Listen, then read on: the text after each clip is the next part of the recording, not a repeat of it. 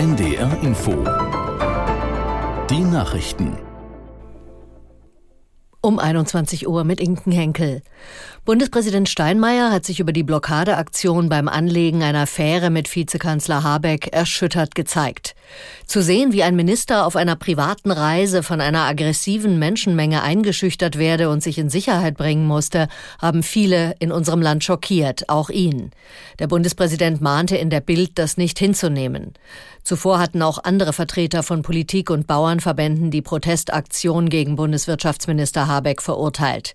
Die Staatsanwaltschaft kündigte Ermittlungen an. Nach dem Brand in einem Krankenhaus in Uelzen werden nach und nach neue Details bekannt. Insgesamt sind fünf Menschen dabei ums Leben gekommen. Dabei handelte es sich um Patienten, sagte der Klinikbetreiber. Aus der NDR Nachrichtenredaktion Dennis Schwalm. Das Feuer war gestern Abend im dritten Stock der Klinik ausgebrochen und hatte dann offenbar schnell auf mehrere Patientenzimmer übergegriffen. Brandermittler und andere Experten sollen jetzt klären, wie es dazu kommen konnte. Das wird aber wohl noch eine Weile dauern, bis es da Ergebnisse gibt. Klar ist, dass Teile der Klinik erstmal geschlossen bleiben und keine neuen Patienten aufgenommen werden. Kritik gibt es inzwischen außerdem am Brandschutz. Die Stiftung Patientenschutz fordert dabei grundsätzlich neue Regeln für Krankenhäuser. In Niedersachsen können Menschen, die besonders vom Hochwasser betroffen sind, auf kurzfristige Nothilfen hoffen. Die Landesregierung will bis zu 10 Millionen Euro dafür bereitstellen. Die Soforthilfe soll es laut Ministerpräsident Weil in Notlagen bei der Unterkunft oder zur Wiederbeschaffung von Hausrat geben. Das Land prüft demnach auch mittelfristigen Hilfsbedarf für die kommunale Infrastruktur oder die Landwirtschaft. Der deutsche Skispringer Andreas Wellinger hat in der Qualifikation der Vier-Schanzentournee in Bischofshofen ein deutlich schlechteres Ergebnis als sein Widersacher Ryoyu Kobayashi erzielt. Wellinger sprang zehn Meter kürzer als Kobayashi und belegte den neunten Platz. In der Gesamtwertung muss Wellinger als Zweiter morgen 2,67 Meter aufholen, um den Japaner vom ersten Platz zu verdrängen und die Tournee zu gewinnen. Das waren die Nachrichten. Das Wetter in Norddeutschland. Gebietsweise fällt Schnee, in Niedersachsen Regen, im Nordosten gefrierender Regen. Minus zwei Grad in Neustrelitz bis plus sieben Grad in Hameln. Nachts schneit es zum Teil kräftig. In Niedersachsen fällt Regen oder Schneeregen. Dabei gibt es auch trockene Phasen. Tiefstwerte plus fünf Grad in Göttingen bis minus drei Grad in Greifswald. Morgen fällt hin und wieder Schnee oder Schneeregen bei Höchstwerten von minus zwei bis plus sechs Grad.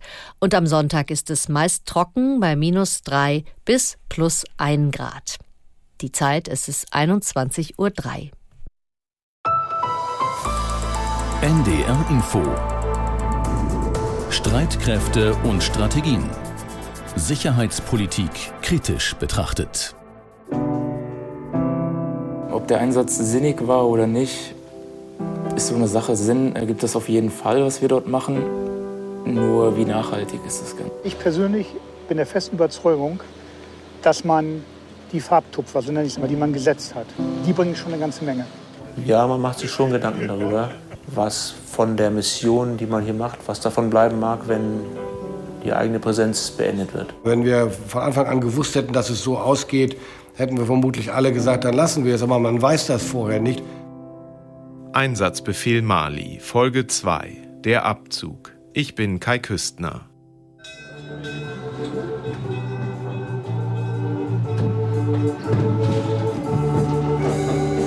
Danke für diesen guten Morgen, danke